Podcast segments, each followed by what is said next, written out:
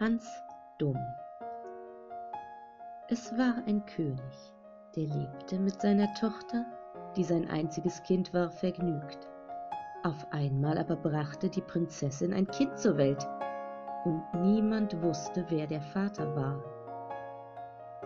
Der König wusste lang nicht, was er anfangen sollte. Am Ende befahl er, die Prinzessin solle mit dem Kind in die Kirche gehen. Da sollte ihm eine Zitrone in die Hand gegeben werden. Und wem es die reiche, solle der Vater des Kindes und Gemahl der Prinzessin sein. Das geschah nun, doch war der Befehl gegeben, dass niemand als schöne Leute in die Kirche sollten eingelassen werden.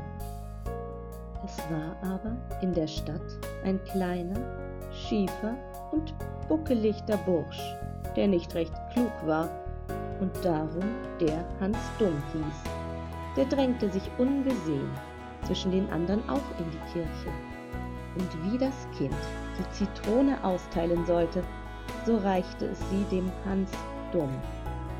Die Prinzessin war erschrocken.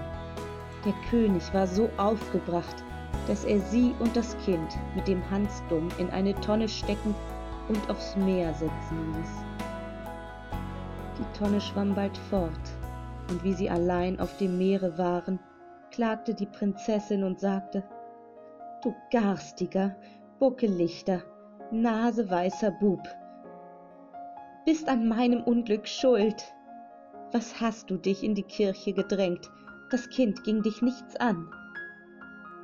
Oh ja, sagte Hans dumm, das ging mich wohl etwas an, denn ich habe es einmal gewünscht, dass du ein Kind bekämst, und was ich wünsche, das trifft ein. Wenn das wahr ist, so wünsch uns doch was zu essen hierher. Das kann ich auch, sagte Hans dumm, wünschte sich aber eine Schüssel recht voll Kartoffel.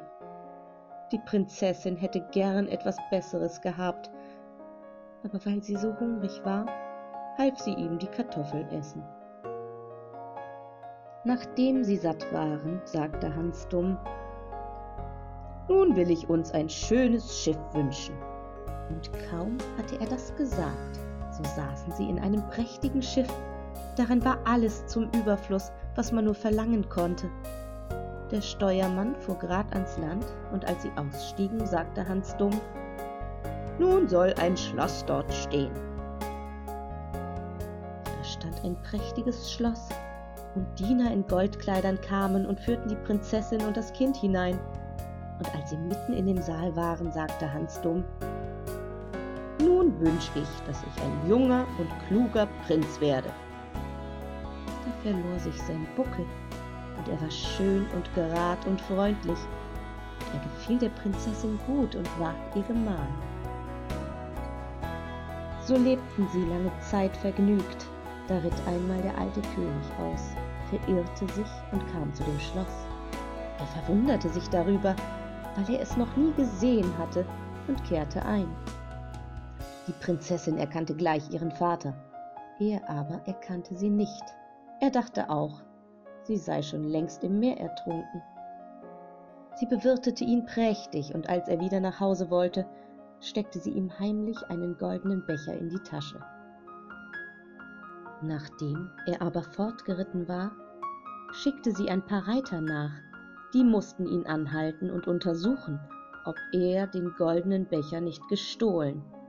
Und wie sie ihn in seiner Tasche fanden, brachten sie ihn mit zurück. Er schwor der Prinzessin, er habe ihn nicht gestohlen und wisse nicht, wie er in seine Tasche gekommen sei. Darum, sagte sie, muss man sich hüten, jemanden gleich für schuldig zu halten, und gab sich als seine Tochter zu erkennen. Da freute sich der König, und sie lebten vergnügt zusammen.